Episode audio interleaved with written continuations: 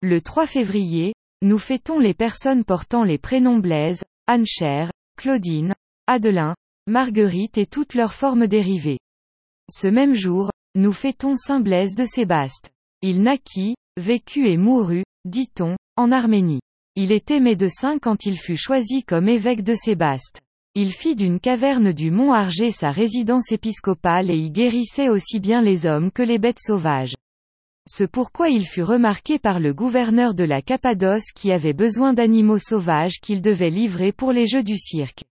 Il fit arrêter Saint Blaise et voulut le noyer dans un étang. Ce qui ne fut pas possible. Blaise marchait sur les eaux.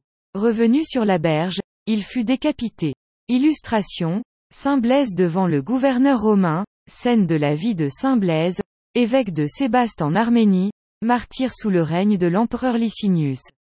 Vitrail de la région de Soissons, début du XIVe siècle. À lire, de Saint-Blaise à Jean Cocteau, Le chemin de la simplicité, diocèse de Metz. L'église Sainte-Caire de Metz est chaque année le cadre du traditionnel pèlerinage de la Saint-Blaise. Près de 4000 personnes y assistent, venant vénérer les reliques de Saint-Blaise, sorties exceptionnellement le jour de la fête de son martyr. Plus de 10 000 petits pains sont également bénis à cette occasion.